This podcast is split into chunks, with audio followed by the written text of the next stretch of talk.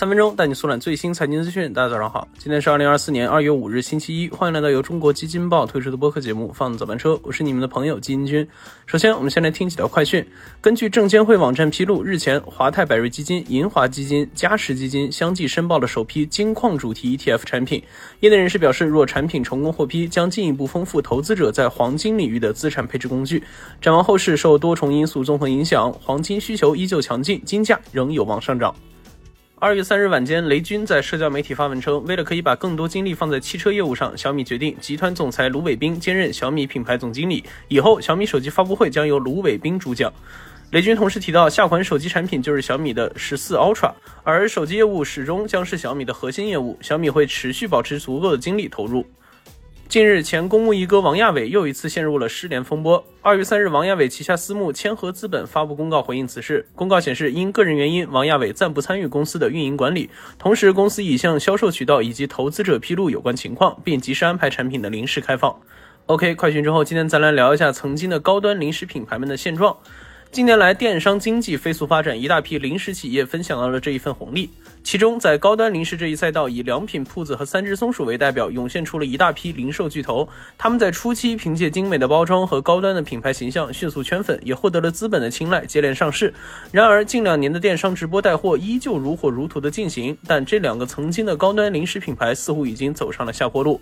在登陆线上初期，两家店铺均取得了非常优异的成绩。二零一二年六月，三只松鼠在淘宝天猫商城试运营上线，两个月之后，它就在天猫坚果类目中窜到了第一，之后便一发不可收拾。二零一九年双十一全渠道销售突破十点四九亿元人民币，刷新历史。同年，三只松鼠全年成交额突破一百亿元，并成功上市。而实体店起家的良品铺子虽说入局较晚，但也后生可畏。二零一五年双十一，良品铺子日销售额达到一点二三亿元，是二零一四年的三倍，也创下了当时零食品类大体量电商增长之冠。那抓住电商风口的这两家公司，凭借高端的品牌形象、抓人眼球的产品包装，实打实的戳中了当时顾客们消费转型的心窝子。在当时，除了便宜和好吃，高颜值、高体验也逐渐成为大批消费者选择商品的目的。然而好景不长，随着近年来居民消费模式的再次改变，性价比就成了大家选择时的首要考虑目标。与此同时，随着电商发展势头迅猛，越来越多的网红零食品牌也纷纷涌现，以线上销售为主的两家公司也面临着市占率的飞速下滑。从这两年的数据来看，三只松鼠自二零一九年后营收一路下跌，而二零二三年前三季度，良品铺子的营收与净利润也同时双降，第三季度也成为了公司上市以来的最差季报。面对高端不再吃香的现状，两家公司也开始了转型或者降价。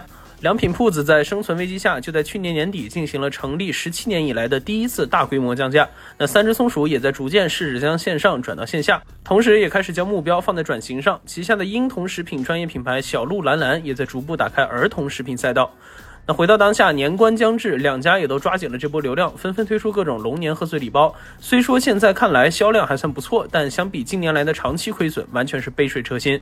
而面向未来，降价这一与两家品牌调性矛盾的方法，大概率是不可持续。那业务重心的转移才是当务之急。无论是拓展业务新赛道，还是尽可能的减少对于线上的过度依赖，才是这批曾经的高端零食巨头必须要抓住的那一根稻草。好，以上就是我们今天放早班车的全部内容，感谢您的收听。喜欢我们节目的朋友可以点个订阅，点个赞。我们明天同一时间不见不散。